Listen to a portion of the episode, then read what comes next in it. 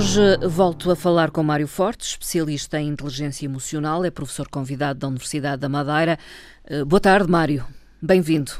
Olá, boa tarde, Marta. É um, é um prazer continuarmos com o nosso com o nosso programa. O Mário Fortes teve uh, uma ideia uh, de ir ao encontro, provavelmente, da preocupação de pais, uh, fundamentalmente isso.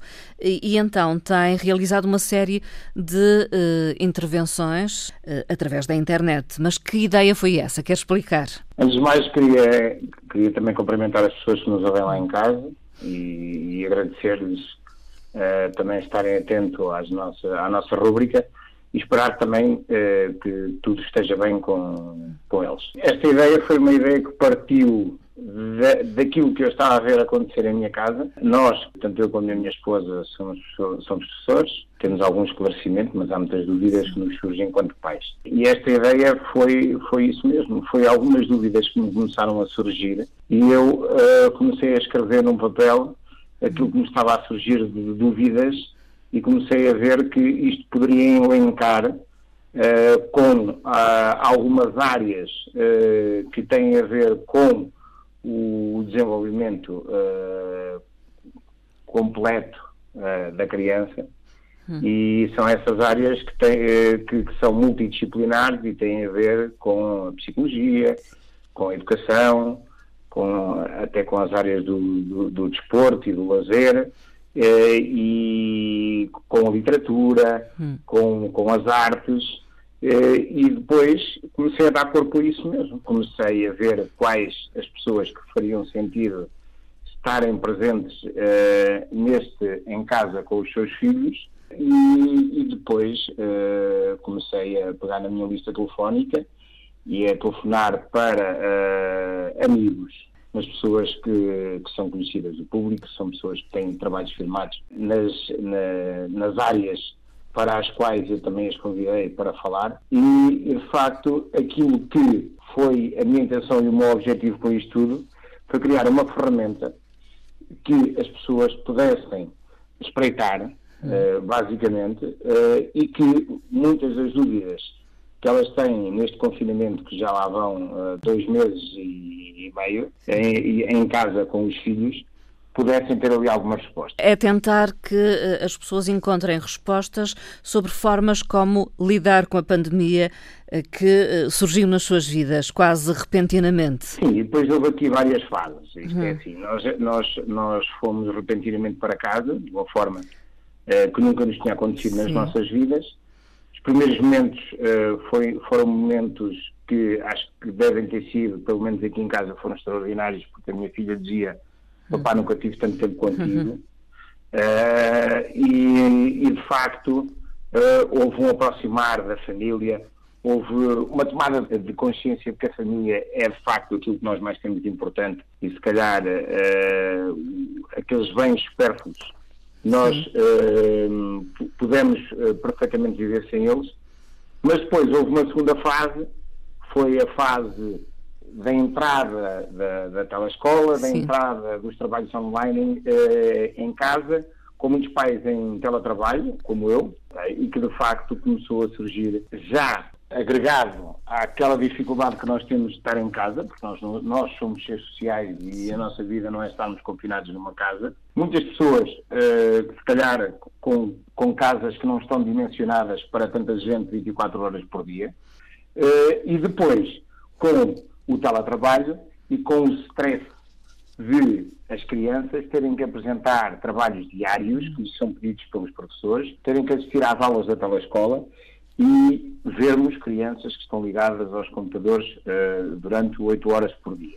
Por isso houve aqui duas situações completamente diferentes e nessa uhum. ótica também convidámos pessoas a falar sobre o foi uma, uma psicóloga daqui da Madeira, que é a Alicia uh, Freitas, que é uma Sim. pessoa que eu gosto muito, a falar sobre uh, as vantagens e as desvantagens uh, das tecnologias, porque de facto estamos muito confinados às tecnologias, estamos muito virados para, para o mundo virtual e as crianças nesse momento são obrigadas a estar no mundo virtual e não no mundo social. Diria pronto, que é difícil encontrar um equilíbrio. O, o, o equilíbrio deve ser o, obrigatoriamente encontrado. Sim. Acho que não é difícil encontrar, mas de facto as coisas teriam que ser sido feitas de, de, de outra forma. Neste momento, uh, e se calhar a sua questão é, é, é, naquilo que estamos a viver neste momento, Sim. não é fácil encontrar o equilíbrio, pois. porque as crianças neste momento estão uh, com muito, de, neste momento têm um grau de liberdade muito menor do que têm quando estão oito horas confinadas na escola, que eu também critico Sim. isso, nomeadamente crianças do primeiro ciclo, mas neste momento as coisas ainda são piores.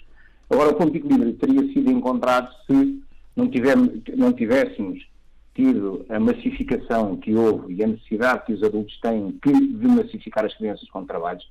Eu acho que há uma uhum. necessidade grande dos adultos de verem as crianças a não serem crianças e a criança tem que ser criança. Porque a criança, sendo criança, podendo brincar e podendo exprimir tudo o que é a sua liberdade de ser criança, faz coisas uhum. extraordinárias e está a viver e está, e está-se um, a, a, a, compor como ser e está a criar estruturas, que é aquela tal plataforma que eu costumo dizer que nós temos todos de ter e não estarmos a fazer casa logo pelo telhado.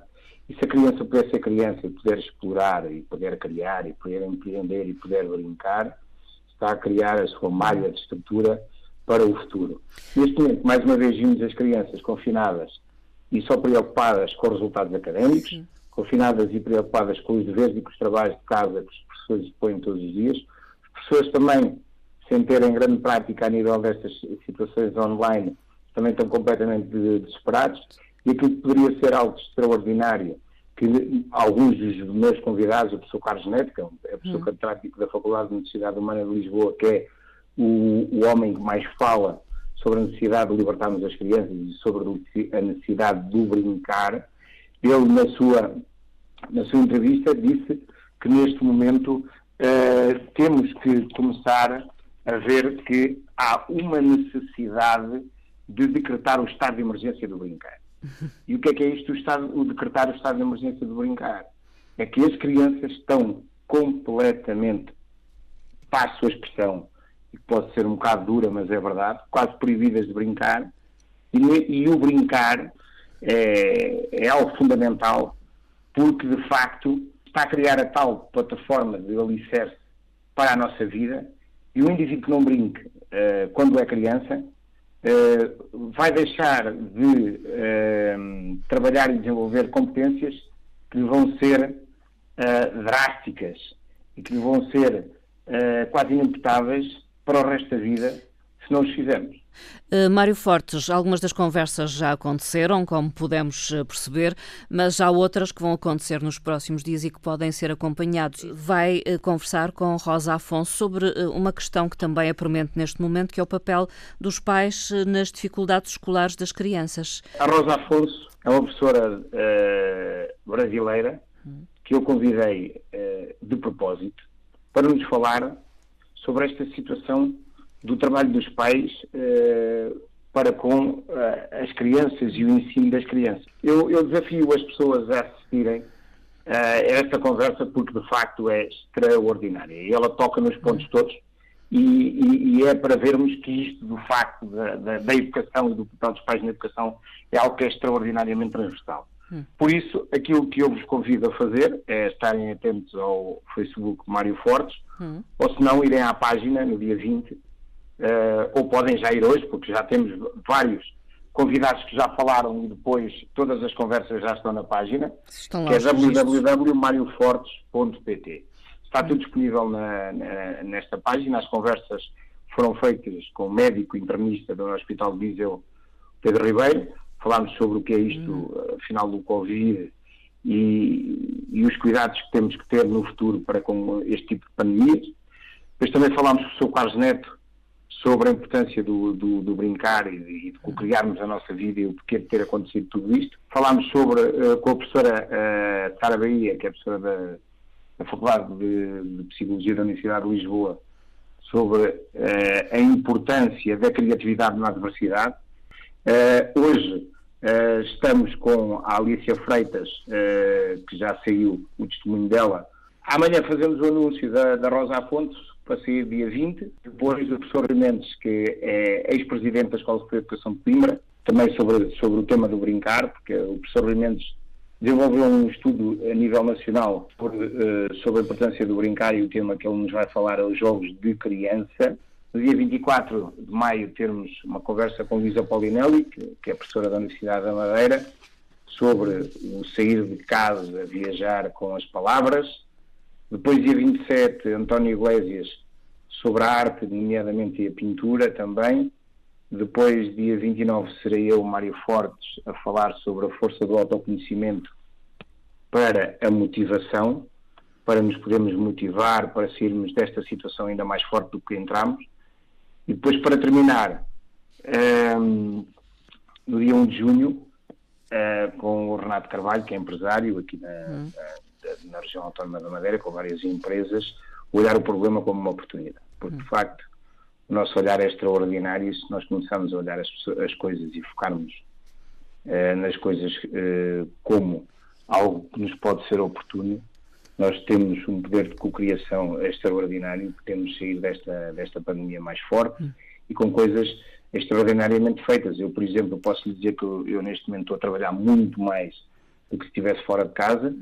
Uh, estou com este invento, tenho dado aulas, tenho, tenho escrito artigos científicos e, nomeadamente, já estou a preparar outras coisas e outro hum. invento. Ah, e outra coisa, e acabei, acabei de escrever um livro que, que em princípio será já para a semana, que já estava na gaveta há muito tempo. Sim. Consegui terminá-lo e é um livro que acho que é extraordinário sobre, uh, sobre competências de, socioemocionais uh, das crianças e a natureza. Hum. E eu estou convencido de que nós vamos começar a olhar a natureza de uma forma diferente. A natureza está-nos a dar mais uma vez uma grande lição e está-se a sorrir para nós.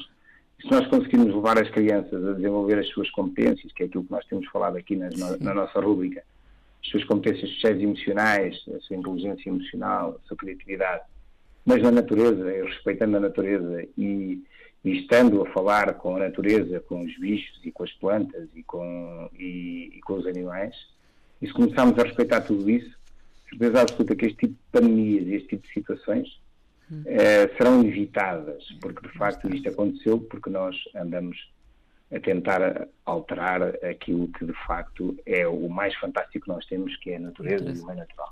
Mário Fortes, eh, ficamos por aqui. Agradeço uma vez mais a sua participação nesta emissão Antena 1 e até à próxima conversa. Obrigada. Foi um privilégio estar consigo, Marta, mais uma vez, e com o auditório.